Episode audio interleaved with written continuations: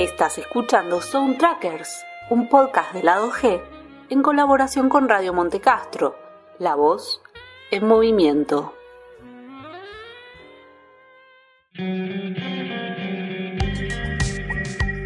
Bienvenidos a este nuevo episodio, el podcast oficial de El Lado G. Para presentarme, soy Guido Villanueva, pero para hablar en este episodio tengo un invitado recontra especial, alguien que eh, la verdad hace un montón quería, quería juntarme porque además de saber mucho de cómics, sabe muchísimo de música. Y este episodio, como digo, es bastante especial para lo que vamos a hablar. Estoy acá con el señor Gonzalo Ruiz. ¿Cómo ¿Qué- estás? ¿Qué tal, Guido? Gracias por ¿Todo invitarme, gracias por las palabras, gracias por reconocerme como especialista chamullero, profesional de, de, de ambos mundos. sí. Para, para que no lo conozca, Gonzalo forma parte del staff de Nueve Paneles. Sí. Cofundador junto con mis hermanos Gonzalo Solanotti y Maximiliano Barbalace. Un, man- un saludo a los dos. Es necesario mencionarlos porque somos de nueve paneles.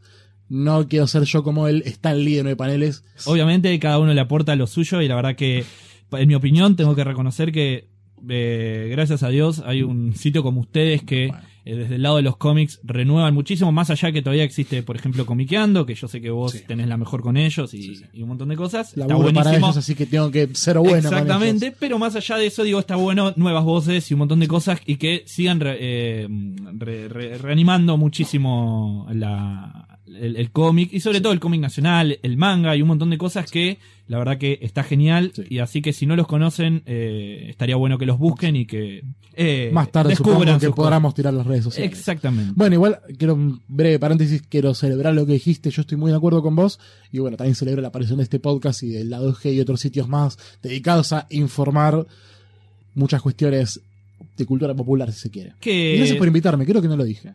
No, pero vos siempre estás, estás Encantado, invitado y estoy encantado de que estés acá. Sobre todo porque, además, para que no, para el que no sepa, o sea, nosotros nos conocimos más que nada hablando de cómics, pero bueno, Sí. después, o sea, empezamos a hablar y nos dimos cuenta que hay muchísimo de música Sí. que nos gusta a los dos en Sí. particular, tenemos muchos gustos particulares. Yo a título personal, obviamente capaz la gente que me puede conocer me puede ubicar por nueve paneles, pero hay una realidad, yo leo cómics, pero la música me acompañó básicamente desde que nací. Yo tengo recuerdos desde muy chico escuchando los Beatles y bueno, la música sigue sonando, me acompaña hasta para leer, entonces creo Sí, que me, estoy- me siento más asociado capaz con la música que con los cómics, aunque amo ambos formatos. Sí, sí, yo creo que me pasó algo más o menos lo mismo, eh, capaz un poco más relacionado lo- al cine, más allá de que el- los cómics también me gusten, pero bueno. Pero entonces, eh, una de las cosas importantes que venimos a hablar acá, y por eso está genial que vos formes parte, que es que hoy nos toca hablar de Batman Forever. Linda peli. L- Yo es una peli que banco, a mí me gusta, me gusta en lo particular. eh, Banco ambas de Schumacher. Batman y Robin también. Yo no. La vi de grande y me sorprendió más de lo que esperaba. Yo no. Yo la verdad es que es una película que al contrario me acompañó mucho más durante, durante mi, mi- mi infancia. Yo siendo 94, o sea, en el 97 fue cuando uno empieza a tener noción. Sí. Eh, y, Batman y y Batman y Robin fue una película que me prestaron el VHS y la vi 7 días en la semana hasta que lo volví. Todos los días a las 11 de la mañana la miraba, jugaba con los muñecos después a, a repetir la película y así por una semana. No quiero abrir mucho la cancha, pero yo recuerdo haberla visto en el año 99, porque en esa época Cine Canal, al año siguiente el estreno la pasaba los lunes a las 10 de la noche, y recuerdo haber visto en la cama a mis viejos, y siempre tengo grabada a fuego la escena de eh, George Clooney y, y Chris O'Donnell surfeando en el espacio, cayendo de la nave. Sí, en frío. Es alucinante. Y la volví a ver de grande y dije, está bien, es una película hiper trash, es completamente camp a la enésima potencia, Sí. lo Dan West. Y tiene un, le tengo cariño a la Sí. película, no son tan Yo malas. creo, yo creo que lo que está bueno igual para entender un poco y ya también de paso meternos, empezar a meternos muy de a poco en el disco, es que eh, esta película Batman Forever sale en 1995. Sí. O sea, un poquito antes de lo que nosotros capaz la vimos eh, por cuestiones generacionales. Como le decía, estamos en 1995 y Batman venía de meter dos hitazos grandes, enormes. De hecho, fue el que las películas de Tim Burton de las que estamos hablando, Batman 89, como suele ser conocida, para siempre diferenciarse de Batman 66. Y después Batman Returns, año 92. 92, 92. Pero bueno, ¿qué pasa? Tim Burton venía a tener dos hitazos enormes con esas películas. Sí. Pero bueno, la segunda. Casi. Batman Forever, eh, Batman Returns mm, no gustó. no gustó pero yo no sé, el tema ahí está lo interesante, porque si bien, si bien no gustó bastante para el público, en verdad los que más salieron de un poquito más indignados fueron los mismos productores de Warner por el tema de la oscuridad que manejaba. Su santidad John Que es Peters. súper interesante también hablarlo de la cuestión musical. El Sí. primer disco tenía música de, De Prince, Prince, original. por ejemplo. Disco muy bastardeado. Muy bastardeado. Hasta en un chiste de John of the Dead. pero es una es un disco de culto, Sí. creo, es una película también como que tiene aires de culto, también siendo las primeras de Barton, ¿no? Una de las primeras de Barton como películas medios por Sí. encargo y, y con un laburo enorme. Lo interesante es que el segundo disco Sí. de Batman Returns eh, sumaba artistas que durante los años 80 eh, fueron también, ¿no? Eh, lograron acompañar esta, esta cosa oscura. Por ejemplo, Suicide and the Banshees Sí.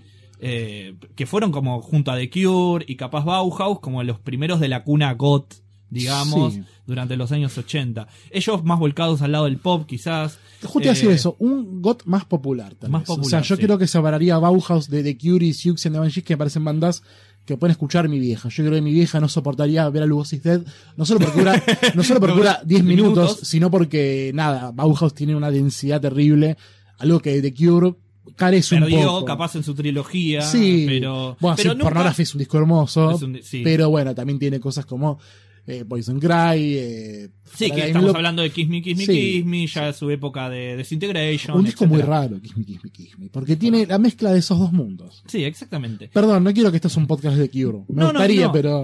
En algún momento vas a- vamos a hacer un poco de Cure, eso seguro. Eh, pero volviendo un poco al tema, nada, esto demuestra un poco ya la, la- la, mm, la postura que había tomado Tim Burton para la, para la segunda película, que no le gustó a la gente de, de Mm. De Warner, entonces medio que le hicieron como una pateadita de tablero, le sacaron la llave del batimóvil, se la dieron a Joel Schumacher, que era una, es un director que es recontra 90 polémico, pero es muy 90, o sea, Schumacher hay que reconocerle que es un, un director tan 90 como lo puede ser, no sé, Kevin Smith, o como lo puede ser mismo Quentin Tarantino. Con lo bueno y lo malo que eso conlleva. Con lo bueno y malo que eso conlleva. En ese momento fue muy conocido por películas como Flatliners, que hace poco salió una remake.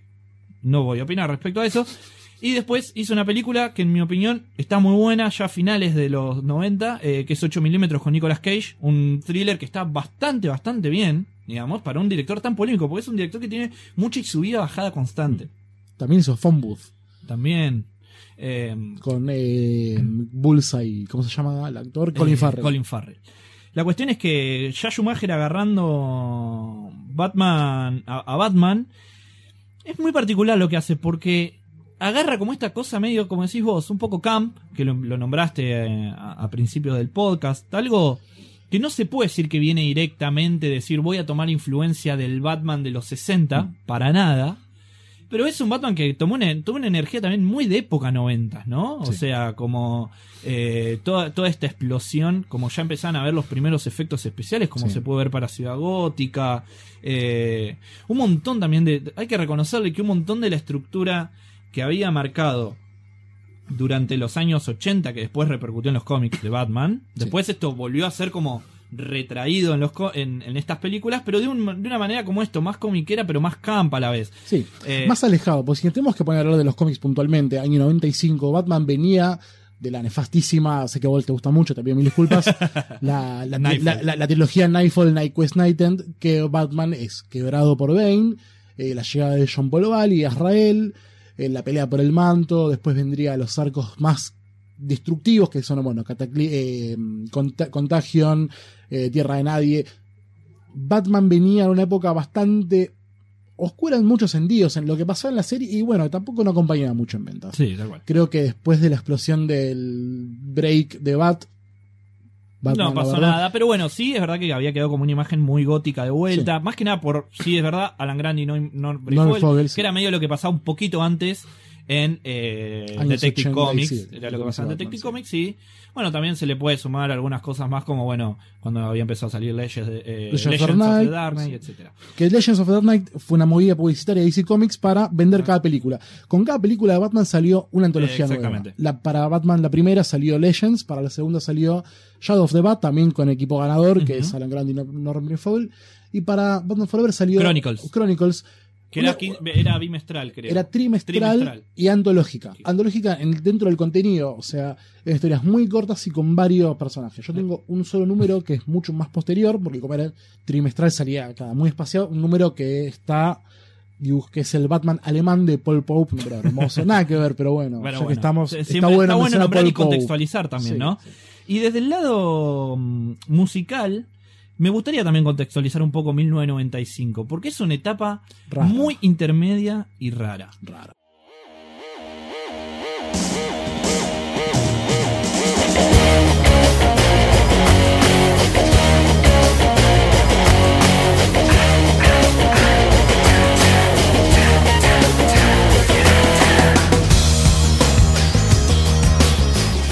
O sea, se estaba yendo el grunge con Sí. la muerte de, de Kurt Cobain. Cadáver fresco. Ca- Casi. Así fuerte decirlo, pero es verdad. Venía Eh, el eh, vino, perdón, el segundo, el segundo Woodstock. El segundo esa mezcla rara entre tratar de recuperar la onda original y mostrar que pasaba la música. Eh, Lollapalooza estaba en alza, esta, esta idea de gira despedida para James Addiction que tuvo Perry Farrell, que bueno, Bueno, hasta el día de hoy sigue perdurando. Hay una cosa muy rara que se ve en el soundtrack, supongo que vamos a hablar más adelante, sino ahora mismo, que es cómo co- conjugan, a mi entender, esto igual es ah, objeto de discusión tanto tuyo como del oyente, que es, veo tres vertientes dentro del soundtrack Sí. está lo mainstream. eh, ya todos sabemos por qué. Hay menos dos canciones que indican por qué esto es mainstream.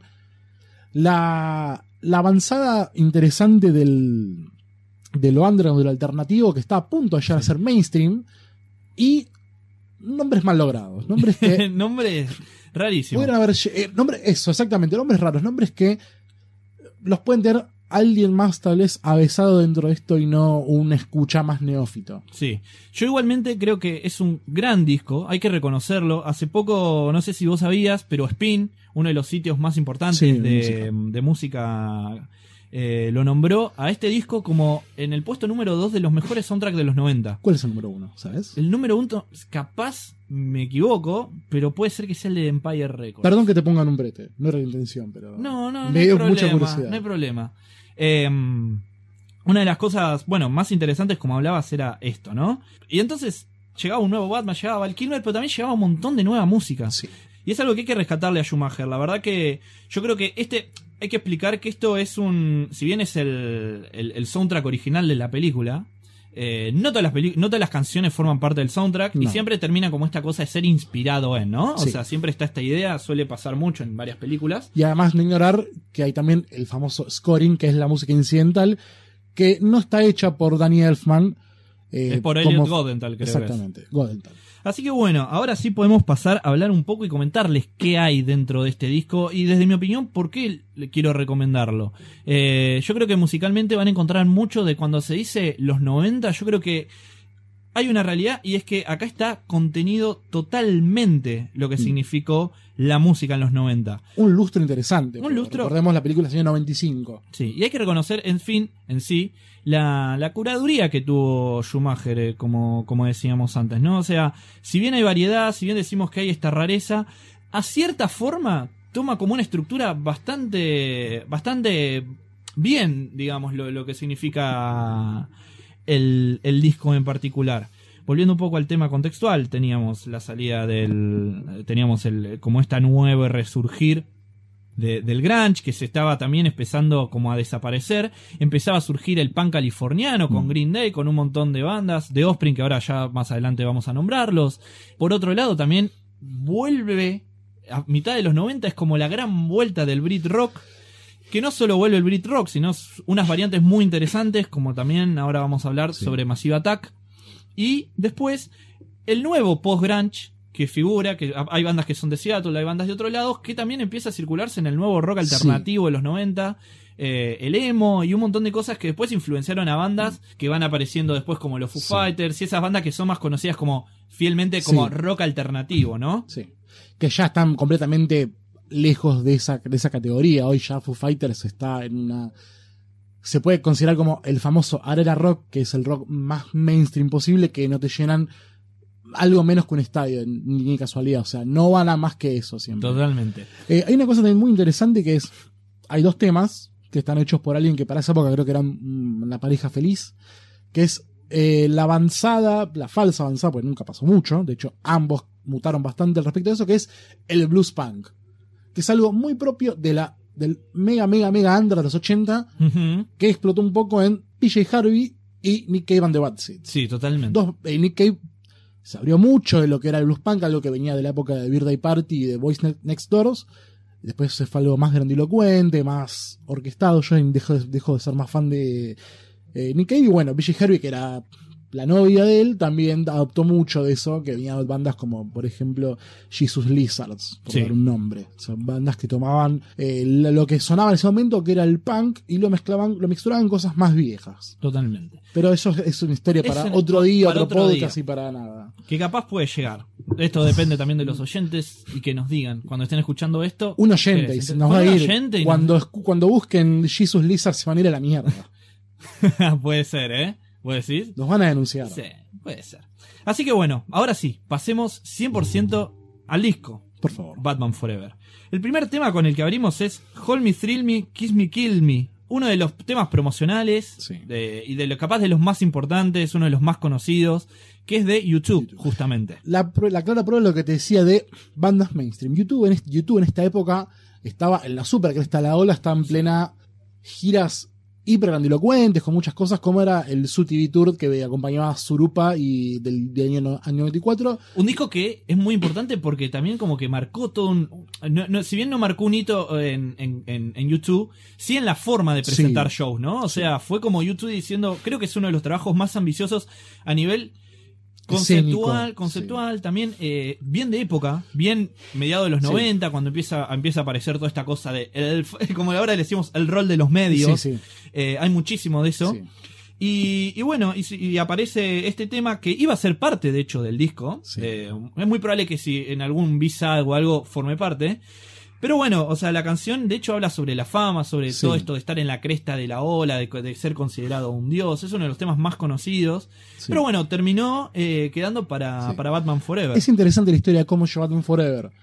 Vuelvo un poco a lo de su TV Tour, que en esa época Bono tomaba como persona, eh, se personificaban dos personajes. Uno era The Fly, que era Bono vestido negro con los anteojos gigantes, creo que es como la imagen más icónica de Bono. Sí.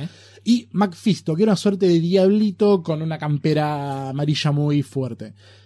Schumacher lo quería Bono para que haga un cameo como Macfisto, pero nunca se pudo llegar a concretar. Y Bono dijo: Ya sé qué vamos a hacer, que era un tema. Y le dio Hold Me, Thrill Me, Kiss Me, Kill Me, que era un tema que estaban haciendo para. No creo que era para Surbo, ya sé que había salido, creo que para el disco siguiente. Para el disco siguiente. O sea, eh, como que viene a tener, digamos, las bases en ese disco, eso seguro. Sí. Eh, Sí, venían las sesiones de Surupa. No quedó. Y bueno, dijo, bueno, gracias por contactarnos, no puedo, no puedo estar acá, pero te dejo esto. Un tema muy icónico. Muy icónico. Para la peli, tal vez no para YouTube, pero sí para la película. Para la película, eh, sin duda. De hecho, fue uno de los que tuvo su videoclip, digamos. Eh, un, un videoclip que para mí eh, tiene, tiene como esta cosa clásica. De hecho, es muy noventas. O sea, esta mezcla de La escenas de películas con una animación súper particular, ¿no? Es como. eh, mezcla, bueno, mezcla muchísimo esta, esta, estos dos personajes Sí. de, de él. Y- ¿Sabes a qué más acordar el videoclip? Aunque no es el mismo artista, a Do the Evolution de Pearl Jam de Todd McFarlane. mucho de eso. Tiene mucho eso. En, el videoclip está hecho por Kevin Godley y Maurice Lian, que Capaz con un color un poco más atrasado, digamos, a la época y en cuanto a tema de animación. Más pero brilloso más color. brilloso, además. Mucho más, eh, pero a la vez como con, con esta mezcla. Tiene una onda mucho más también. acorde a la película. Acorde, acorde a la película. Hay una cosa interesante que nombramos que no dijimos en realidad, que es. Hablamos un poco de Gotham, pero eh, Schumacher en la película destruye el concepto de Gotham de ciudad gótica. Es una ciudad de neón. No sé si te acordás, hay escenas Sí. donde hay grafitis muy brillantes Sí. Y, y que pasan tener luz propia incluso. y hay que reconocer algo para Schumacher, que fue el primero que te empezó a mostrar Gotham más de día, con estas Sí. estatuas, ¿no? Y también esto, ¿no? Estatuas que atraviesan, pu- o puentes que son estatuas y que los autos van por arriba. Es como una mezcla muy de, de futurismo. Sí. Eh, también con, con- con un arte un poco art deco, ¿viste? Es que es muy particular lo que hace él. Uno creo que si lo vuelve a ver, Sí. más allá que la peli sea bueno, malo, criticable en sus aspectos, tiene muchos elementos interesantes. Darle vida a Gotham es algo que, por ejemplo, no ocurrió más después de Schumacher, porque Christopher Nolan en su trilogía Agarró a Chicago. hace una dijo, ciudad en común que matas un poco lo que pasa en Batman, que es Gotham es un personaje más. Acá, bueno, Schumacher hizo una perversión de ese personaje más, pero bueno, al menos usó Gotham como algo. Sí, tal cual. Bueno, entonces esto se ve en el, en el videoclip, ¿no? Sí. O sea, mezclado con un poco de lo que tiene que ver la- las escenas de la película y etcétera. Sí. De hecho, la mm, un dato interesante es que, bueno, logró quedar nominada a los Grammys como mejor performance y mejor canción de rock. Y después, por otro lado, fue nominada a los Golden Globes, pero bueno, perdió con Colores en el Viento de Pocahontas. O sea, que en ese momento. ¿De quién era ese tema? ¿De quién era ese A nadie le importa. A nadie le importa realmente. Pero fuera. Igual, Batman Forever eh, se ligó un Grammy y vamos a hablar dentro de tres temas al respecto. Sí. Y encima, un tema que ahora ya vamos a llegar, que es muy interesante lo que pasó con ese tema. Sí, una historia interesante, exactamente. Pero bueno, pasemos al segundo tema y acá sí volvemos a que estamos hablando hace un toque de PJ Harvey. PJ Harvey, sí, la, One Time Too Many, La justo que Harvey. estamos hablando.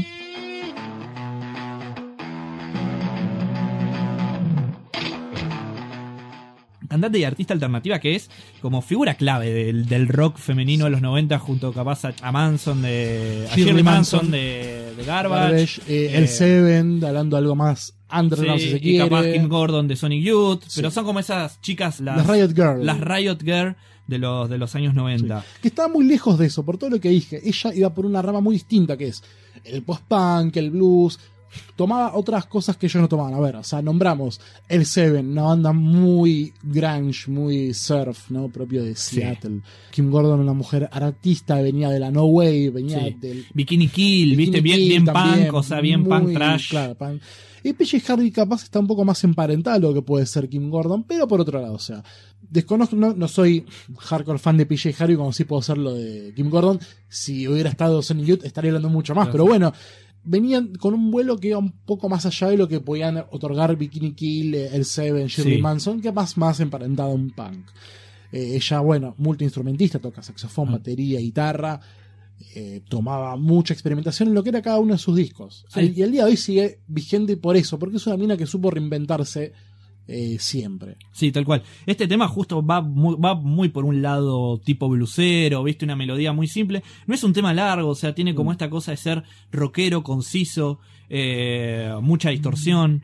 Eh, también bien parte de lo que mm, de lo que es el, el- el rock de los 90 también, ¿no? Esta Sí. cosa de reversionar, mucha distorsión, mucho eh, Variedad. Big Muff. Una pequeña corrección, es para mí la clave en los 90 es la variedad, un poco lo que hablamos de la palusa. Había ahí un maridaje extraño entre muchas vertientes, que se incluso en esta banda sonora. O sea, ahora estamos hablando de. Primero hablamos de YouTube, ahora PJ hablando de algo muy oscuro y más adelante hay hip hop. Algo de eso ocurría en los 90, ¿no? Teníamos muchas vertientes. El hip hop estaba en. O sea, No, el hip hop tuvo su segunda alza Su enorme, claro. sobre todo con una movida muy underground, aunque ahora vamos Sí, a hablar sí. justo de eh, uno de los personajes que, que- que forman parte de este disco, digamos, Sí. es figura clave del, del hip hop de los 90. pero a ver, mentalicen esto. Estados Unidos saben que es un país grande. es cada costa, cada estado, cada lugar siempre, desde el origen del universo, tuvo su propia onda. Incluso cuando hablamos de cosas de los 80, como que cada estado tenía su propio icono, su propio.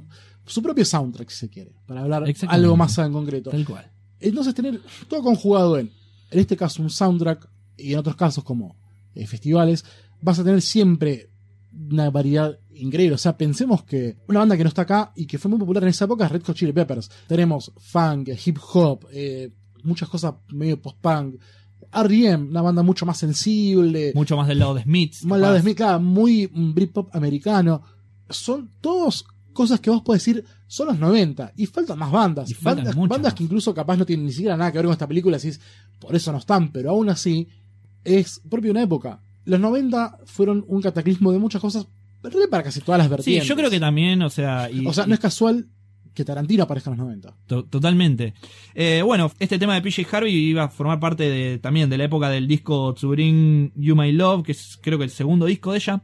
Y que después este tema, obviamente, ya habiendo salido en el soundtrack de Batman, después fue parte del- del- de la edición limitada de B-Sides de, de ese disco.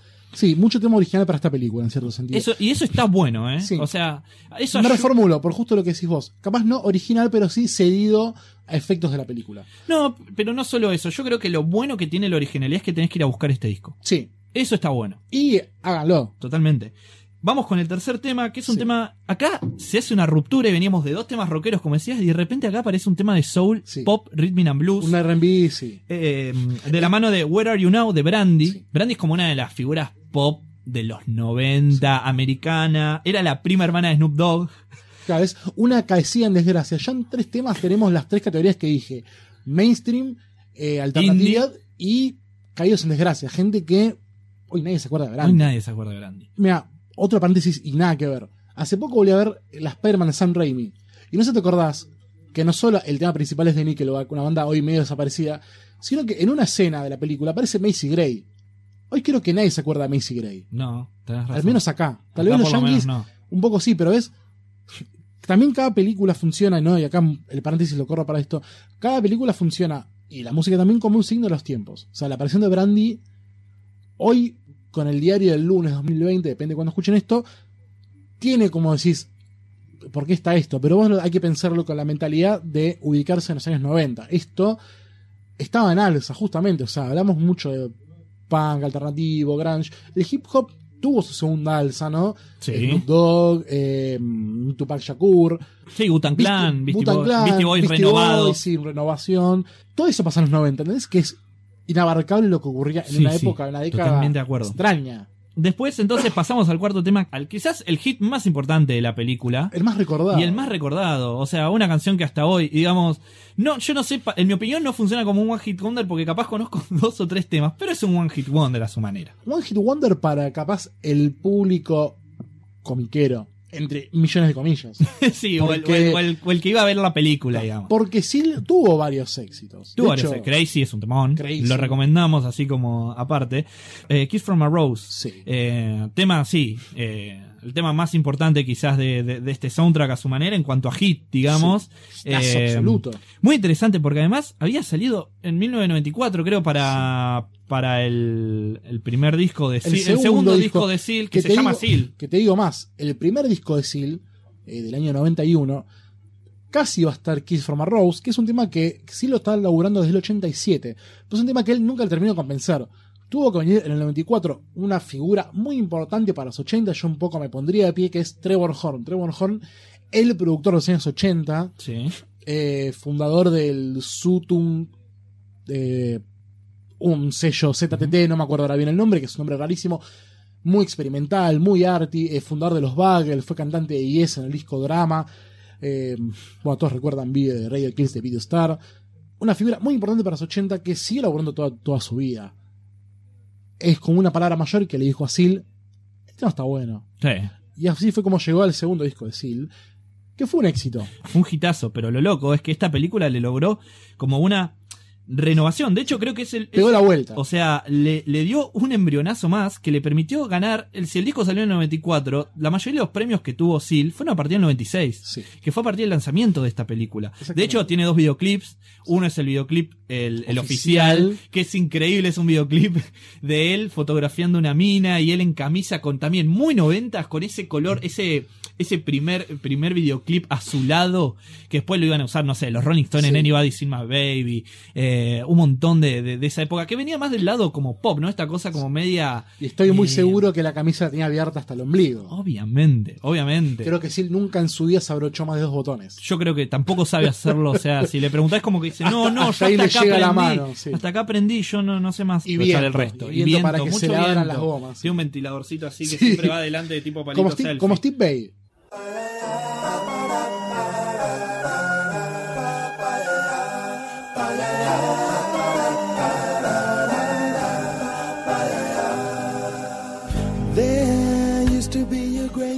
Steve lo tiene para el pelo, sí lo tiene para el pecho. Totalmente. Eh, y bueno, eh, bueno, sí, el videoclip, el más icónico, que es Sil, de nuevo, con el ventilador en el pecho, camisa toda abierta, abierta. Eh, Y con la bat signal de fondo. batiseñal y escenas de la película, Sí. capaz la más melosa, y de repente mezclado con un batimóvil que te sale de la nada, ese batimóvil, luces neones no, pero que eso como tubo de luz Sí, azules a los costados. subiendo al edificio. Qué merzada hermosa. Es espectacular. clip es muy inmerso, Es espectacular. encanta. El tema también es un toque de Grasum, pero Ah, a mí me gusta mucho. Sil tiene esa cosa de artista muy talentoso y capaz su arte no es de lo más En art- vivo, arty, en vivo, en vivo toca la guitarra muy bien. Mirá. Se manda unos solos, es muy copado. eh, vivo. No niego el talento, tiene una muy buena voz. Sí. El tema es que, digamos, al servicio de qué, bueno, a ver. Creo que canto la, meloso pasa al otro lado, ¿viste? Creo que la clave para este podcast es signo de los tiempos, como el disco de Princess. Estos son los 90. Y a su vez tampoco no son los 90, porque pasan muchas cosas. Creo que lo- vine a este podcast solamente para decir, de los tiempos, pasaron muchas cosas, de los tiempos, pasaron muchas cosas. Es que un poco es eso. Es un poco eso. Y por eso entiendo que Spin lo haya puesto en el segundo, en el segundo lugar este disco. Tenés todo acá. Sí, de hecho, Eh, capaz otra banda sonora emblema que supongo que la vas a hablar en este podcast es la banda sonora de Pulp Fiction.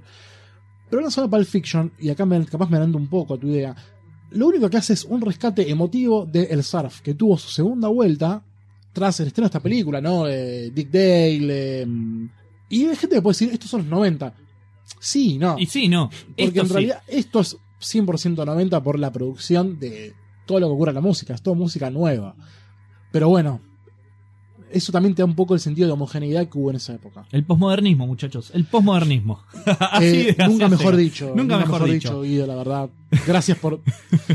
vos sos la parte inteligente mía. Yo digo brutalidades y vos las, las limpias un poquito. En realidad, esto, yo, mi voz debería estar borrada este podcast y vos deberías estar No, hablando, pero por bueno. favor, por favor.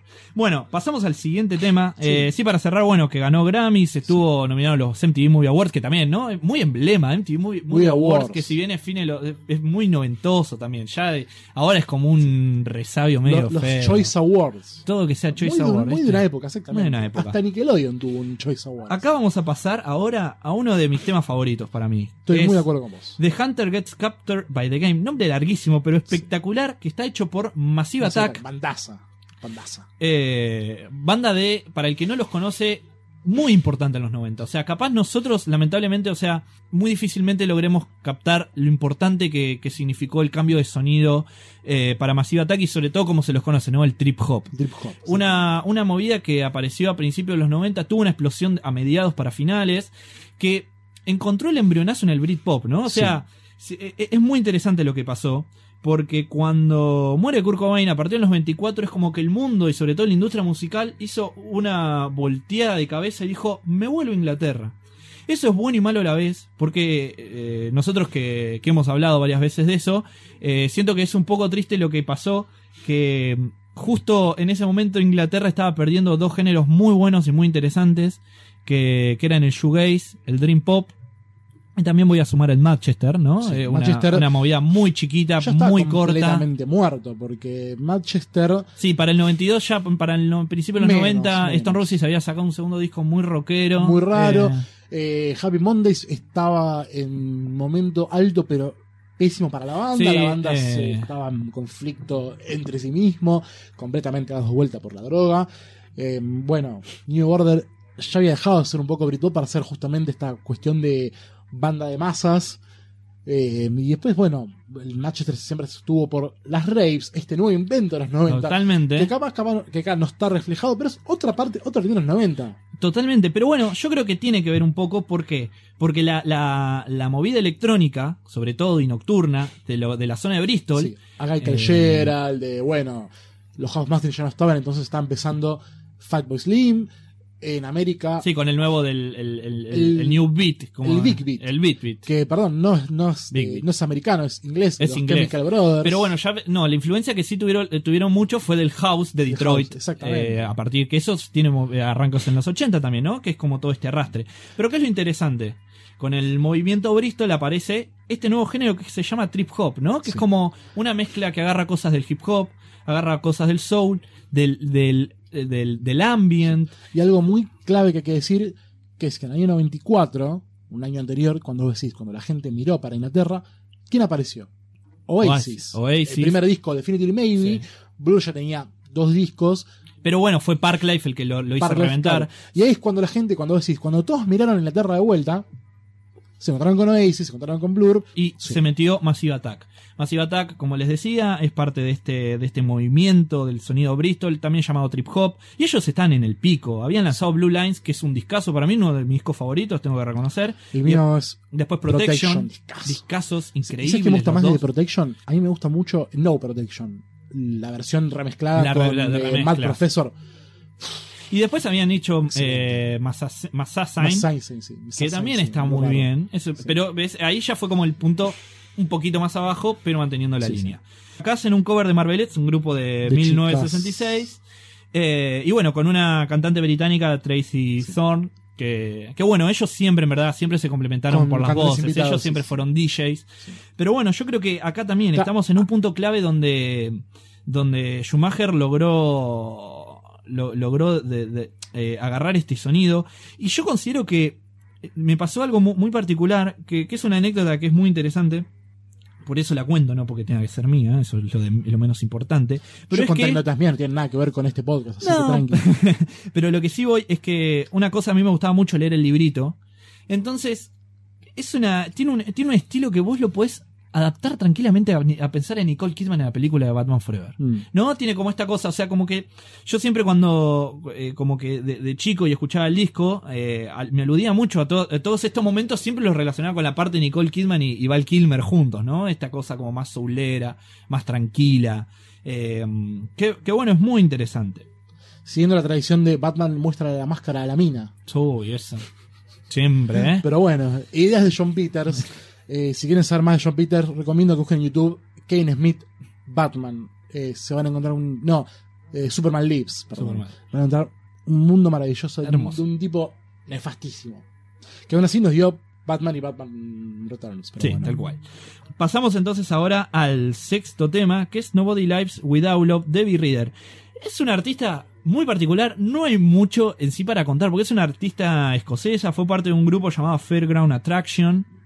Sin que fue pena ni rock- gloria. Sí, sin pena ni gloria, pero bueno, también uno de mis temas favoritos, ¿no? Es como súper tranquilo, sobre una base muy... Acá vamos a empezar a ver mucho esta cosa de que por más que sea canción de compositora o, o medio acústica, con pop, va a tener esa base muy electrónica, Mm. que de hecho hasta Eric Clapton estaba usando en esa época, que también iban hasta por el lado, este también lado ambient, muy cosa New Age, ¿viste? Sí. De repente como una, hay un aire New Age ahí. Rockeros cansados de tomar cocaína. Se empiezan a aflojar un poco. Y bueno, ahora quiero pasar al séptimo Sí. para hablar de también un artista que es muy noventero, muy noventero, que es Macy Star con Tell Me Now. Macy- También, malograda, pero me parece que tiene una suerte de culto a diferencia de las otras. Creo Sí. que es una banda más. que es más fácil de recomendar que las otras, me parece. Totalmente. A mí algo que me gusta de Macy Star es que es, eh, es una de las grandes cantantes de los 90 igualmente. Macy Star fue parte de un sonido que se llamaba Dream Pop, como decíamos, ¿no? Que tiene su origen en los años 80, fin de los 80. No, no pondría My Bloody Valentine ahí, pero sí grupos como Slowdive, The Sundays, Sí. Dream Pop, otra, otra vertiente, el uso de lo que vos nombrabas, ¿no? La distorsión, el delay. el delay, eh, chorus, flanger, todo. Cargar guitarras con Todo socapas sonido y muy capas de sonidos. especial. Sí, todo para darle espacial y especial, ¿no? Eh, Es justamente una cuestión dreamy porque perfilaban eh, guitarras muy inentendibles con voces de mujeres etéreas. Totalmente. Sin ir más lejos, Massey Star De grabó hecho- años más adelante con Chemical Brothers y Massive Attack. Y no solo eso, además a mí algo que me gusta de Macy Star es que agarró este sonido Dream Pop, pero lo llevó para Estados Unidos. Sí. Y le puso una ola, una ola muy country, ¿no? Que, que es algo que también en, en- en los 90 empezó a pasar para, para en ciertos puntos, ¿no? Aparecen Spaceman grupos como... Sí, eh, yo, yo lo pienso muy que nada por el lado de, de- de grupos como Yo La Tengo, Wilco, que empiezan a aparecer y mezclan, empiezan a agarrar toda esta cosa, todos estos resabios del grunge, del noise, y lo llevan a aires mucho más countries, mucho más eh, pop, por decirlo de alguna forma, etcétera. Spaceman Tree tenía mucho eso. El- Yo- te recomiendo una, son dos discos. Es una banda que puede ser fan muy fácil porque no hay mucho, mucho material para escuchar. Que también es. Es como la convergencia de dos mundos, ¿no? Porque tenés capaz una tradición más folk y propia de Estados Unidos, ¿no? Cuestiones de country. Y tenés una avanzada más ruidosa que, bueno, sí venía de Estados Unidos, también venía de Inglaterra. Que era más su propia una revolución ante eso, ¿no? Sí. O sea, ahora cuando hablemos un poco más de la banda que sigue y tengo que explayarme un poquito más de cierta banda, porque lo que vamos a hablar ahora es un cover, hay un poco entre lo que es el renegar, el renegamiento de lo que ocurrió atrás y una vertiente, porque ahora vamos a hablar del punk. Cuando apareció el post-punk, era renegar del punk mismo, era abrazar más esa cultura propia. No, yo lo único que quiero decir es, también me gustaría recomendar mi tema favorito, Macy Star, que está bueno para que lo descubran y yo creo que ahí tienen una esencia, este es un tema un poquito más rockero, hay un tema que fue hitazo de ella que se llama Fade Into You, Temazo. que creo que es un, un punto clave para entender esto, no solo esta movida un poco más dream pop, sino también eh, relacionarla con esta bajada un poco más country o más folk que, que tenía ella. Ahora sí, entonces pasamos al tema número 8, que es Smash It Up por The Offspring. Un tema que en verdad es de Damned. Damned, Una banda que nos ponemos de pie los Sí. dos, es una banda que nos gusta mucho a los dos.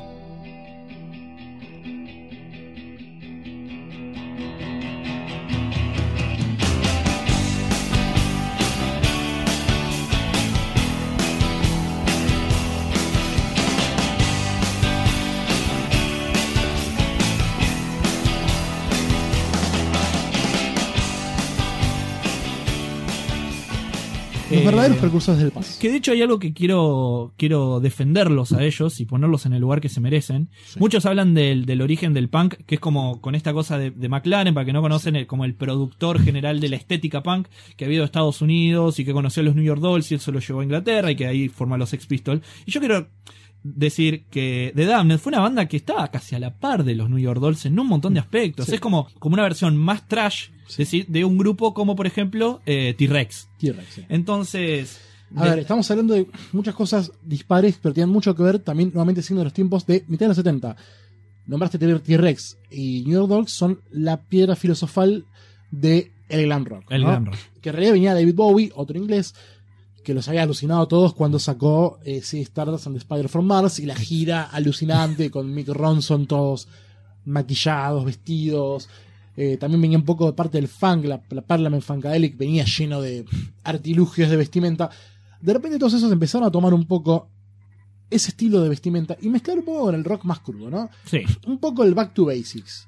Eh, MC5 en Nueva York también. es MC5, eso superimportante. es mucho, muy previo, estamos hablando del año 69. Pero ya venía con esta cosa más garage Sí. y esto también, ¿no? Eh, como esta cosa que no dejaban de perder cierta estética No. hippie, en, eh, capaz con los pelos largos, sí, esto de las Pero chaquetas. era más anti-hippie. De hecho, otra banda que tenía eso mismo es The Stooges. También. The Stooges y MC5 eran muy a la par. Que también un poco lo podemos a, a anclar con The Velvet Underground, que ya en esa época, cuando se les va John Cale, en el año 67-68, se empieza a volver un poco más folky, ¿no? Sí. Es más Lou Reed, eh, librándose del control de John Cale, un tipo que venía de, de la vanguard, con la Monty Del minimalismo. del minimalismo. Él empieza a hacer cosas más folk, algo más emparentado a su carrera solista, sobre todo el disco Transformer, que es un disco glam hermoso. Disco clave para mí de los Cla- años 70. Clave de los años 70, disco hermoso producido por Bowie. De repente tenemos el punk, el glam, mixturados. Y también hay una cuestión que vos escuchas, el punk de los Ramones es un punk muy eh, amalgamado con el bubblegum pop, que eran las bandas de chicas de los años 60 y 50 de Estados Unidos. El surf rock también. El surf rock. Cuando McLaren agarró todo eso, la intención de estos jóvenes británicos que venían de una época muy horrible para ellos, estaba a punto de avanzar el tacherismo, que este, quería por una década, la idea de ellos era cagarse un poco en ese rock clásico, eh, Chuck Berrismo. Cuando, sin embargo, el punk muere un poco con la muerte de Sid Vicious, eh, la pelea entre los Johnny. Rotten, John Lydon con Malcolm McLaren y el nacimiento de Panic Image Limited.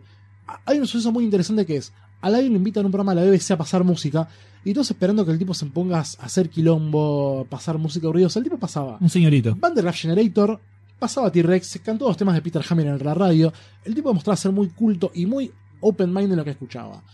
De ahí nace una banda como Public Image Limited, Sí. que toma un vuelo un poco más largo. ¿Pero por qué hablamos de todo esto? Porque de Darknet, también ingleses, agarraron mucho eso. Se hicieron cargo un poco de el glam, el rock clásico. De hecho, Dave Banyan, el cantante, se vestía como vampiro. Eh, Captain Sensible, que era el bajista después guitarrista, tocaba con calzas de colores, con la boina roja para que no taparse los garzos. Hay un poco que es. Recomiendo mucho un libro que solamente vos leíste, que es post-punk. Eh, Rip It Up De Start caja, Again, editado por Caja editado Negra. Caja Negra de Simon Reynolds, un estudioso. Vos hablaste del postmodernismo. Bueno, él habla mucho del postmodernismo del Yo ese justo no leí, yo el que el que había empezado a leer fue el de el que el justamente el del, el del ruido, ¿no? Ah. El, de, el de que empieza a hablar más que nada del sonido de, Sí, de sí, guitarras y esas cosas.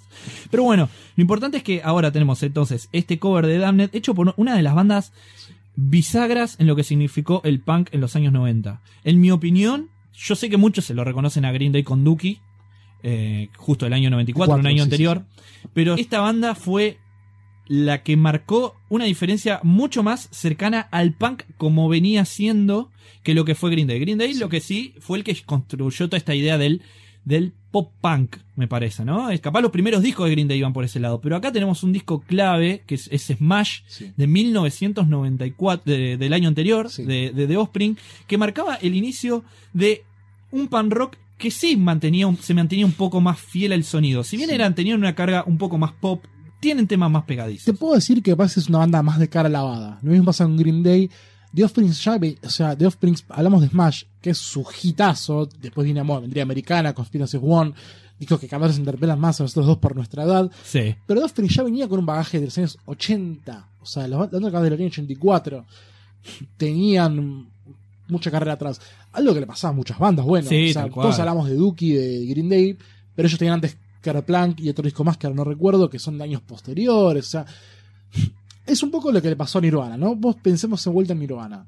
Nirvana para el año 92 cuando saca Nevermind, disco del que Kurt Cobain un poco está arrepentido, es porque ocurre una lavada de cara, ¿no? O sea, a ellos lo agarran una discográfica como Geffen Records, eh, no recuerdo ahora el productor de Nevermind, pero digamos, lo empieza a cargar Nirvana de algo que antes no tenía, que era producción, ¿no? O sea, hay temas que tienen cuatro o cinco guitarras de fondo, mucho manejo de otros instrumentos, experimentación. Eh, cuando Cobain escuchó el disco entero dijo esto es una poronga, se juntó con Steve Albini de Dinosaur Jr.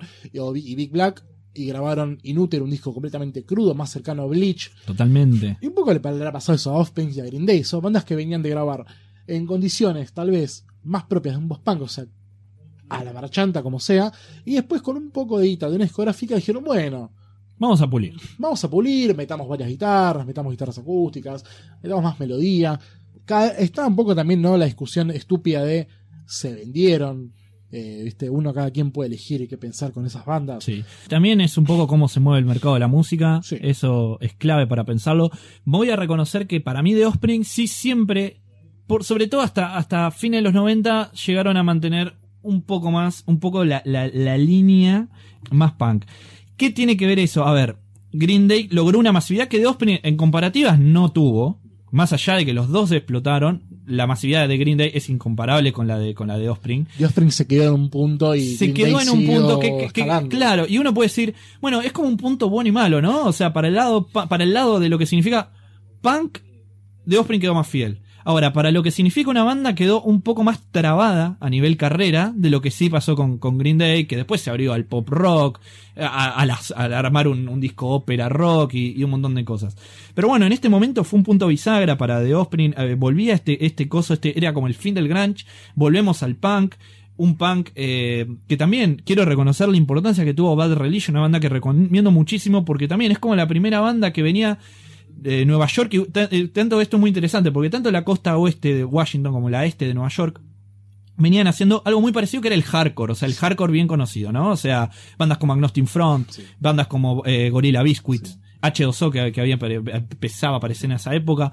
Entonces, La ellos segunda vuelta hardcore 90. Exactamente. Y ellos agarra- se mantuvieron un poco más en esa línea, más mezclado con el sonido cal- eh, californiano de Germs, que de, eh, de Germs es muy importante porque Pat Smear, que fue guitarrista de Smear, creo, ¿no? Pat Smear, Pat Smear, sí. que fue guitarrista de, de Nirvana, bueno, actualmente guitarrista Fighters, de Foo sí, sí. Fighters. Eh, pero bueno, entonces tenían esta, esta gama más californiana. No, eh, aparecen grupos como No Effects, aparecen grupos como, bueno, este Bar Religion ya venía como sellando ya cada vez su huella más importante en la movida. Sí, hay una realidad también que esas bandas tenían capaz su baja atrás, pero bueno, cuando la gente, las discográficas empezaron a ver con ojos más mercantilistas todas esas bandas, dijeron, esto es lo que sigue. o sea, Esto es lo que sí. Obviamente todos tomaron nota cuando Nevermind rompió el mercado, porque Nevermind, mal que le pesa a Kurt Cobain, Dave Grohl y Novoselic, Es un discazo. es que es un discazo y que rompió el mercado. Tal cual. Tenemos este tema que también justo el, el- se llama Smash It Up, eh, este gran cover, la verdad que es un tema súper pegadizo, además está cantado de manera súper pegadiza eh, y muy también, bueno. simple, eh, especial para la película. Especial. Es la peli este tema aparece en el momento de Dick Grayson y su carrera en moto con, con las pandillas. Lo, lo queremos, lo queremos. Sí. Queremos a Chris O'Donnell en, en- en Robin. Un Robin bastante grande. Sí, sí. pero está bien. Pasamos a el tema número 9, ya de a poquito vamos cerrando el disco con There's a Light de Nick Cave.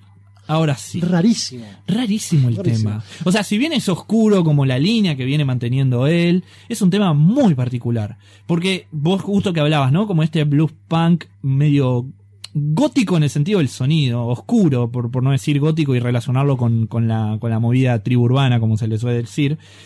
Pero es un tema como que tiene mucha experimentalidad, digamos. Es el, es, también es como el punto donde Nick Cave, ¿no? Empieza a alejarse un poco y empieza a experimentar un poco más en su sonido. Sí. De hecho, el disco anterior del año 94 es Let Love In, un disco precioso, tal vez de mis últimos favoritos de, de Cave, donde él ya empezaba a dejar detrás un poco la sonoridad cruda del blues punk, de Jesus Lizard, de mm, eh, Glenn Branca, un guitarrista muy experimental. Ya empezaba un poco a abrazar cosas más teatrales, o sea, las bandas, la banda de, la- de, de Bad- Seeds empezaba a hacer multitasking casi, o sea, no solo eran con guitarras, batería, bajo, sino que de repente habían pianos, habían percusiones orquestales, eh, bueno, cuando se le van tanto a Mick Harvey como Blixa Bargeld, de la banda salía un poco a este hombre barbudo que nunca me cayó muy bien, eh, ah, Warren Ellis, como el guionista de cómics, que es un tipo que también viene de un palo de, de un grass punk, ¿no? O sea, Sí. que un- Ahora no me sale el nombre, pero es como una música muy campirana, el tipo Es como, es como, sí, es que en verdad es como, es que es como, yo siempre resono. Bluegrass, ahí me acuerdo. El bluegrass lo, lo relaciono mucho que es como, es como el, el- el- el- lo que sería para el, el garage, el garage rock, para Sí. lo que es el country o las movidas un poco más. Sí, tienen mucha más precisión en cuestiones del, del bajo, ¿viste? Sí, sí. Tienen el, contrabajo sobre todo. Sí, bueno, el Eh, tipo venía de Dirty Tree, después asoció más adelante con Grinderman. Eh, nada, es, in- es interesante. Ya ahí dejo de ser más, repito, dejo de Sí. ser fan de Nick Cave. Ya me quedo mucho más con eh, From Here to Eternity o el disco de covers, eh, Kick and Against the Priest. O hago más snob y te digo, me gusta más The Birthday Party, que es más emparentado a lo que hacía BJ Harvey, BJ ¿no? Harvey, Eh, un punk mucho más lento, mucho más blusero. eh, le ponían saxofones, algo más emparentado al pasado. Lo que el punk quería destruir, ellos lo agarraban como esto es lo nuestro. Pasamos al tema número 10. Y acá de repente pasamos de Nick Cave a un tema de hip hop por uno de los artistas de también de rap under más importante de los 90 que es Method Man, que bueno, miembro de The Wu-Tang Clan. Did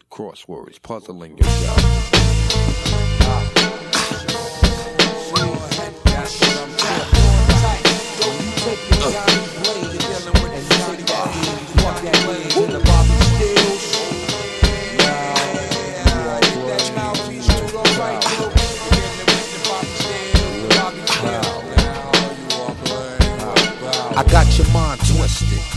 Unrealistic wavelength draining all Lo your que hablábamos, ¿no? De esta movida de, de, de la East Coast y esta renovación. Wu-Tang Clan, que de hecho ahora es como una empresa gigante, eh, más que nada por, por, porque de hecho ellos es como, es, es muy interesante porque ellos es como que salieron con un disco que suena a under, digamos, la, eh, es un disco que, que, que, que la idea era tener un sonido muy under.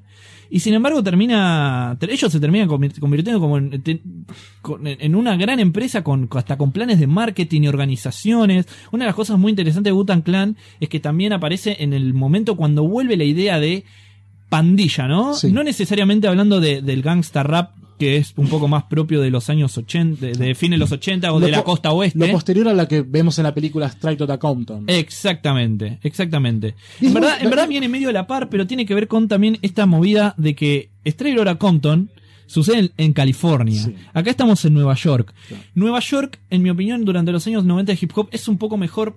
Y yo voy a dar mi porqué. Porque quiero agarrarme algo de un segundo, algo muy interesante que decís. Que vos nombraste a Method Man, no este rapero, Sí. como alguien que se termina siendo empresa. Pero si nos ponemos a ver bien, YouTube, PJ Harvey, mal que nos pese un poco Massive Attack, The Offspring, Nick Cave, se terminaron volviendo más corporativistas. Sí, obvio. Porque bueno, a ver, la gente se pone grande, la gente quiere empezar a facturar por lo que hace, por su arte. Claro. Eso te empieza a tener que aliarte con discográficas, eh, tomar ciertas medidas, hacer más giras, eh, Nick Cave empezar a robar con libros. Bueno, Entonces, pero, mm, vos imaginate también, es como una cuestión, ¿no? ¿Cómo eh, lo alternativo pasa a ser mainstream y lo, main- lo mainstream en esta época pasa a ser ya una cuestión de hombres de negocios? Pues si nos podemos a pensar un poco. Alguien que era mainstream a mitad de los 70 era Frank Zappa. Frank Zappa era un tipo que en un momento de su vida llenaba estadios, Mm. más, más que estadios, teatros, que eran teatros grandes como el Palladium de New York City, que hacía eh, recitales para Halloween todos los años. Pero te, te pones a pensar un poco, Frank Zappa cuando se quiso ser corporativista, lo hizo de un lado más independiente, no una cuestión del tipo, Sí. se armó su propio estudio de grabación, su propio sello discográfico, empezó Es que el bueno- concepto que venía de los Beatles que era ser dueño de tus propios masters, o sea, uno grababa los discos y las cintas se las quedaban El- RCA Records, Sí. eh, EMI, después las bandas empezaron a decir, no chicos, todo bien, firmamos un contrato con ustedes, pero esto es Esto es mío. propiedad intelectual. Totalmente. chupala. Pero ese corporativismo, estas bandas lo tuvieron de otra manera, más de hagamos guita con esto. Sí, pero bueno, voy a reconocer algo de Wu-Tang Clan y que por esto te digo, es lo interesante de Wu-Tang Clan es que salió como un plan, ellos tenían un plan de marketing, digamos, a su manera, Sí. que en verdad era un plan, ellos lo consideraban como un plan de organización, digamos. Ellos salen con un disco recontra, como te decía, recontra under, ¿no? Y era muy chocante desde ese aspecto, pero ellos, por ejemplo, habían organizado, y más que nada el- el- la, la cabeza importante, sobre todo, era, era Risa. Risa que es como, y, J- y JCI. Eran como los dos más importantes, ¿no? Eh, lo, lo- lo principal que lograron hacer ellos fue la idea de nosotros explotamos y como decís vos, la música va a ser todo lo que nosotros vayamos haciendo como carrera solista, porque somos un grupo enorme, va a ir como una banca Sí. propia de Butan Clan. ¿No? Y eso va a distribuir. Y después ellos, a partir de la idea de clan, iban repartiendo más gente y a su manera iban agregando al grupo, digamos, dentro de lo que era el clan Gutan, eh, nuevos cantantes que iban a quedar apadrinados Sí. por los originales, ¿no? Entonces, Method Man salía como solista, iba a padrinar a otros chicos dentro de, dentro de, esa- de ese movimiento, pero todo a su manera como corría hacia Gutan Clan. Una cuestión de hermandad. Algo muy parecido ocurrió más adelante con eh, D12, donde Sí. salen em- eh, Eh, Eminem. Eminem, de Dr. Dre, De- Proof, que después, Proof. bueno, falleció, pero eh, sí. Un grupo que ahora lamentablemente quedó un poco en, el, ol- en, en- en un limbo medio olvidado, digamos. Sí. Eh, lamentablemente porque es un, es un grupo que a mí me gustaba mucho, digamos, sacaba, para mí siempre dije que en, en cierto aspecto sacaba lo mejor de, de, de Eminem en, en cuanto a sonido más calle y street, ¿no? Pero es interesante porque vos hablas algo que es muy propio del punk, que es el famoso do it yourself. Otro signo de los tiempos. El punk en esta época empezó a ser algo más propio de una rebeldía adolescente del nene que no quiere bañarse porque se lo piden los padres. Y, y en MTV sonaban. Mal que nos pese, pues nos gusta, a mí tanto no, pero bueno, The Offspring, Green Day. De repente el punk pasó a ser más una rebeldía, no antisistema, sino más eh, I don't wanna grow up, ¿no? Sí. Como cantaban los Ramones en los, en los años 90. Totalmente. El De repente, espíritu entonces, adolescente. El espíritu adolescente y esa cuestión de más antisistema lo tomaban tanto el hardcore como el hip hop. El Muy hip hop- generación X también, ¿no? Cuando Sí. se habla de generación X, de esta cosa apática, yankee, eh, que también forma parte de, de, de- de hecho, bueno, hay películas sobre eso, si quieren, Sí. busquen, hay un montón justo. Yo sé que el lado G me va a permitir acá hablar un poquito de cine, pero digo Reality Bites o Empire, Re- Empire Records, gran peli también que en algún momento hablaremos. Así que la verdad es que, que, que genial. Eh, y, y de hecho, bueno, esto de la generación X es clave para entender también, también la música. Eh, pasemos al próximo tema, que es de Michael Hutchins, cantante de In Excess, haciendo un cover, otro cover, mucho cover hay acá, Sí. de Iggy Pop, de Passenger. Passenger, sí. Una versión rarísima. Rarísima, muy rara. Michael Hutchins, que la voz no tiene nada que ver con hip hop.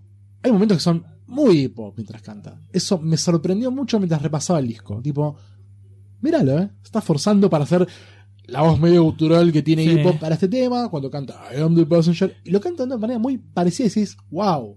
Ahí eso también te define un poco de cuándo uno es un buen artista, ¿no? Porque Inex es capaz sonando la. La gran mayoría la puede tener relacionada un poco por The Breakfast Club, otros por bueno, algunos hits. Pero tienen como esa banda, justamente una banda medio Aspen, ¿no? Una banda muy Sí.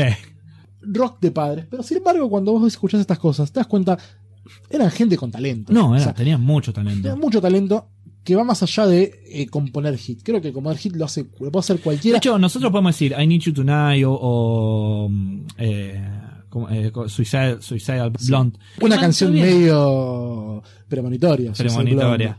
Eh, pero que pero que a la vez, digamos, más allá de esos hits, después fue- tuvo mucho un sonido Sí. muy de culto. El, durante los durante el principio de los 90 se voltearon a algo muy alternativo y muy particular, muy relacionado que después hasta influenciaría en, en, algún- en algunos grupos de Britpop como Sue, de esa rama Sí, como más glam, sí, más glam, ¿no? Eh, así que bueno, en este tema Que también que- venía de Simple Red. Una banda que, aunque muchos no lo sepan, venía medio de la época del Manchester. De hecho, el pelirrojo, el cantante de Simple Red, estuvo en el famoso recital de los Sex Pistols de Manchester. Eh, Eh, da- dato, dato, boludo, buen pero dato. bueno. No, buen dato. Eh, entonces tenemos este tema que viene, sí, como está también muy relacionado al sonido que ponele teníamos con el tema de Nick Cave que nombramos hace un rato. Tema número 12, uno de mis temas favoritos de una banda que no conoce nadie. Perdón, un dato también interesante es que Sí. este cover es también para únicamente para la película. Sí. Y creo que sale, ni siquiera sale en simple. No, no, tenés que conseguir el disco. El disco se consigue. Yo hace poco fui a una disquería y Sí, tengo que decir que se fácil, consigue. sí. Y hace poco se reeditó en vinilo, de hecho. Sí, tipo, me habían mandado una foto de la discografía de la mm, casa de discos esta californiana, que es, Amiga. super- amiga, que es de allá de San Francisco. y está- hermoso. Yo no conozco. Vale la, que- vale la pena irse hasta allá solamente para conocer Amiga, que es como un supermercado de discos. y de Pero remeras de Twin Peaks, por lo que sé. Y de todo. Tiene una muy buena colección de películas raras. Yo creo que cuando fui a Amiga me gasté más en películas que en discos. Igual, pegué discos muy lindos que ni loco iba a conseguir acá, menos al precio que lo pagué. Qué bueno. Así que ahora pasamos entonces a The Devils con Crossing the River. Eh, the River. Acá el disco se pone muy raro. O sea, raro. nos quedan tres temas. Los tres temas son dos bandas que no pasaron muy. Yo a una, la, a historia. una la reconozco que la- me gusta, pero porque soy muy fan de la movida alternativa de los 90. Si no, no la conocería. Y Este- la última banda es. Ya vamos a hablar de eso, pero es una banda que trascendió. Pero es. Acá un poco volvemos a esa mixturación rara. O sea, de hecho, ya si pasamos de Nick Cave al hip hop y después a un cover medio casi techno, te diría, de Passenger. Lo que sí ahora es muy raro. Sí, sí, sí. Eh, este tema, esta banda se llama The Devlins, como le decía recién, es una banda de rock alternativo irlandesa. Sacaron cuatro discos entre el 93 y el 2004, o sea, básicamente poquito, o sea, durante 10 años, viste, pensando que un disco sale cada 3, 4. Y, y así como lo único interesante que podemos decir que tiene es que, bueno, además de la, de la canción del soundtrack, tuvo un tema que estuvo en Six Feet Under, que fue como Bueno. lo otro lado que, que tuvieron de conocido. Pero bueno, es un tema que a mí me gusta mucho, o sea, digo, y es como que se lo reconozco. Tiene como una base también, ¿no? Esta, volvemos, esta base como muy eh, cuadrada, pero como que parece una- un beat eh, electrónico, más allá de que sea de, de- de batería, tiene como ese, ese tratamiento de, música de, de ritmo de época. Eh, y un tema muy pop, digamos, alternativo, medio pop, que digamos, bueno, la banda pasó sin plena ni gloria. Número 13, un anteúltimo tema estamos, y voy a hablar de una banda que a mí personalmente me gusta mucho. Que el- creo que soy la única persona que conozco que dijo eso en, algún momento de su vida. Vamos a hablar del tema 8 eh, de Sunny Day Real Estate. ¿Quiénes son? ¿Quiénes son? Sunny Day Real Estate es una banda de Washington que empezó a aparecer a principios de los 90. eh, que a su manera fueron los fundadores de lo que realmente, realmente tenemos que considerar como sonido emo. Eh, en Bien. el lado G hice una nota respecto a- al sonido emo y los nombré porque tienen muchísima importancia. Eh, ellos venían, ellos lo que tienen, tienen un plusvalor que lo considero importante, que es que son de Washington. Entonces, agarraron esa movida grunge porque estaban nutridos ahí, ¿no?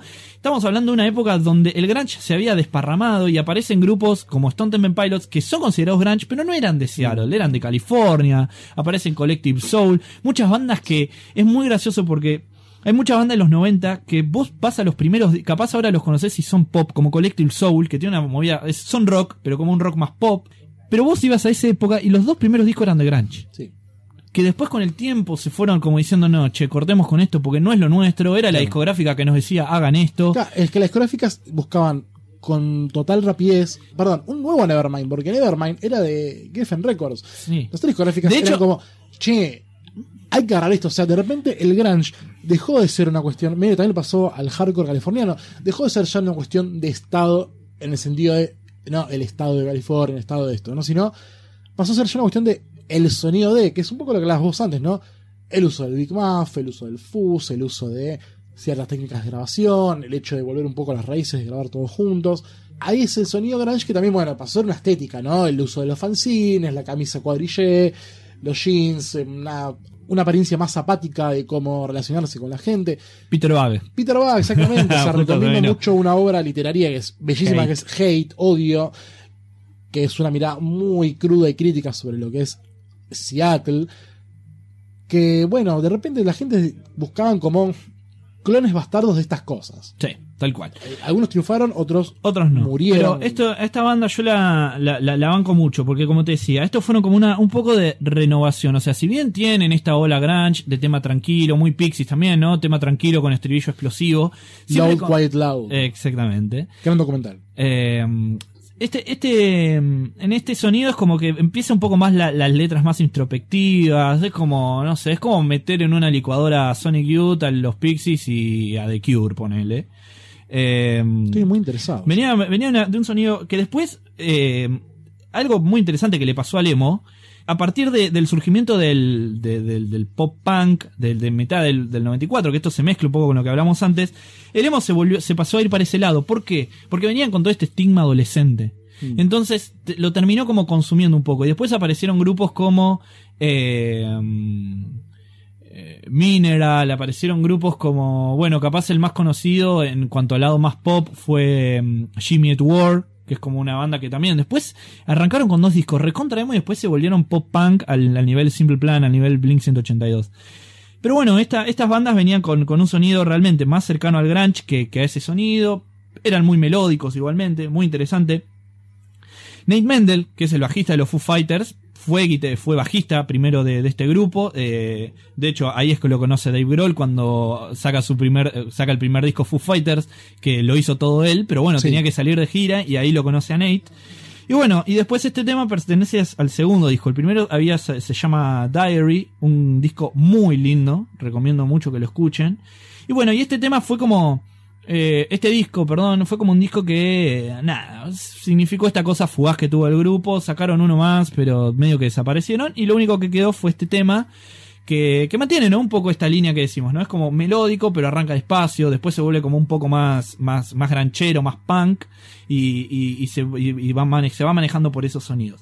Y ahora sí nos toca el último tema, De una banda que es hermosa de, de una Oklahoma. banda excelente. Yo creo que es una banda de las que realmente son alternativos 100% noventas y que lograron siempre eh, mantenerse con el paso del tiempo junto Sí. a Fey No More, quizás junto a algún otro grupo.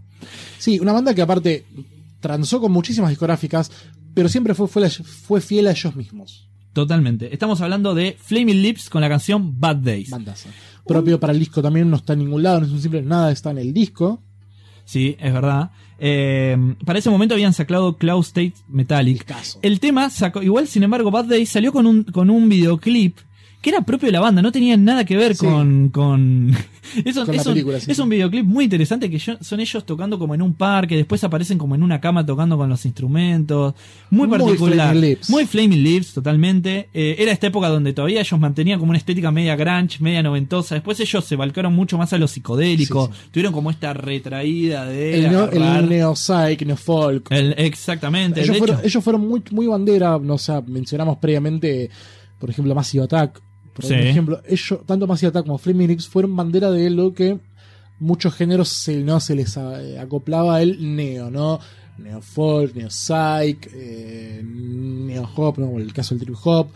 Traían una renovación absoluta de conceptos viejos. Sí, Que no es lo mismo que hacer una banda chota de tributo a Pink Floyd, sino ser unos nuevos Pink Floyd. No, no, yo creo que además venían con, con esta cosa mucho más, eh, con cierta, cierto aire, aire naif, ¿no? Muy de la época, muy de Beck, muy Sí. de, como de, de, de esa ola, con un poco más de experimentación, que eso era lo, lo, lo interesante.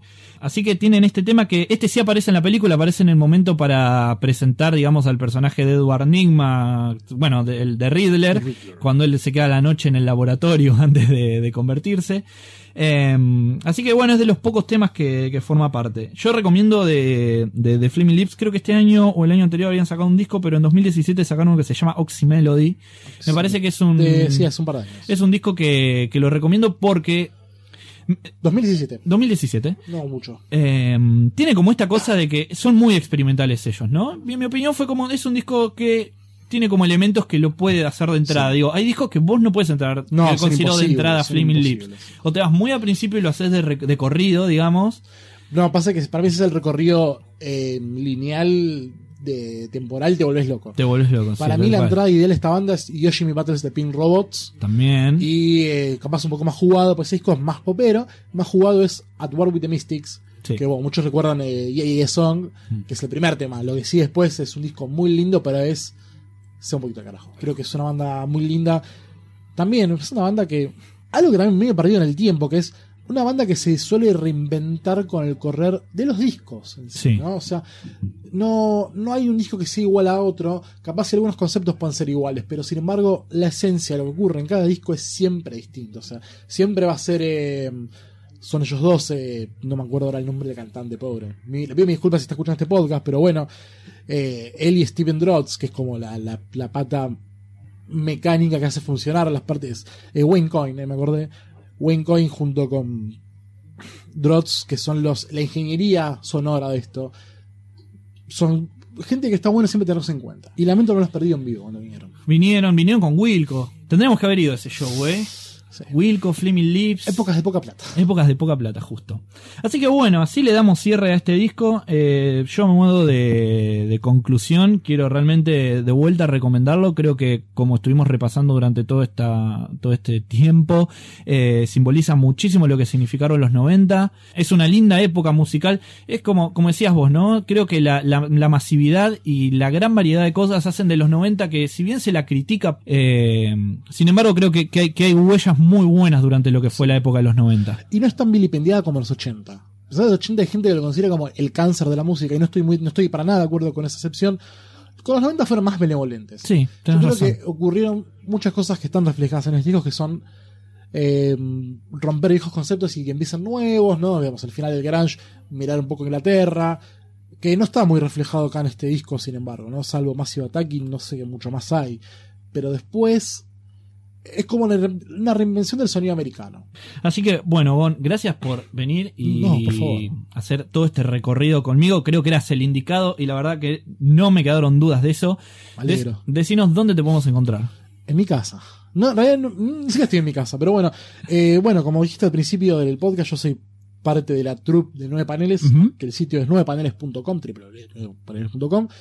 Eh, tenemos una página en Facebook que es facebook.com barra nueve paneles, o en Instagram, que es 9.paneles. Eh, tenemos actualización todas las semanas de diverso material, hay tantos podcasts como notas escritas. Y bueno, como eso está decididamente metido a cómics, no tengo lugar para hablar de discos. Así que cada muy, muy, muy tanto se me da un poco la despunto el vicio y lo hago en mi Twitter personal, que es arroba o con Z. Eh, cada tanto puedo decir algo al respecto de música, no sé. Escucho música todo el tiempo. Cada tanto me resorprendo con algo. Yo para mí ya muchas sorpresas no tengo, es medio como los, con los cómics, pero sin Sí. embargo puedo redescubrir algo y entonces digo, bueno, me gustaría hablar de esto que tal vez, tal vez, tal vez no mucha gente lo escuche y digo, tiene un valor agregado que que puede ser un poco más popular. Me, me gusta poder revalorizar ciertas cosas. Bueno, muchísimas gracias por escucharnos y los esperamos en el próximo episodio. Gracias, Gon, y espero en algún momento Gracias, tenerte de vuelta hablando de al- más música, obviamente. Lo que quieras. Yo no tengo ningún drama. A mí me apasiona mucho hablar de música y no tengo ningún espacio para hacerlo, así que vos me decís, estudio un poco y. eh, Hasta el próximo episodio. Chao.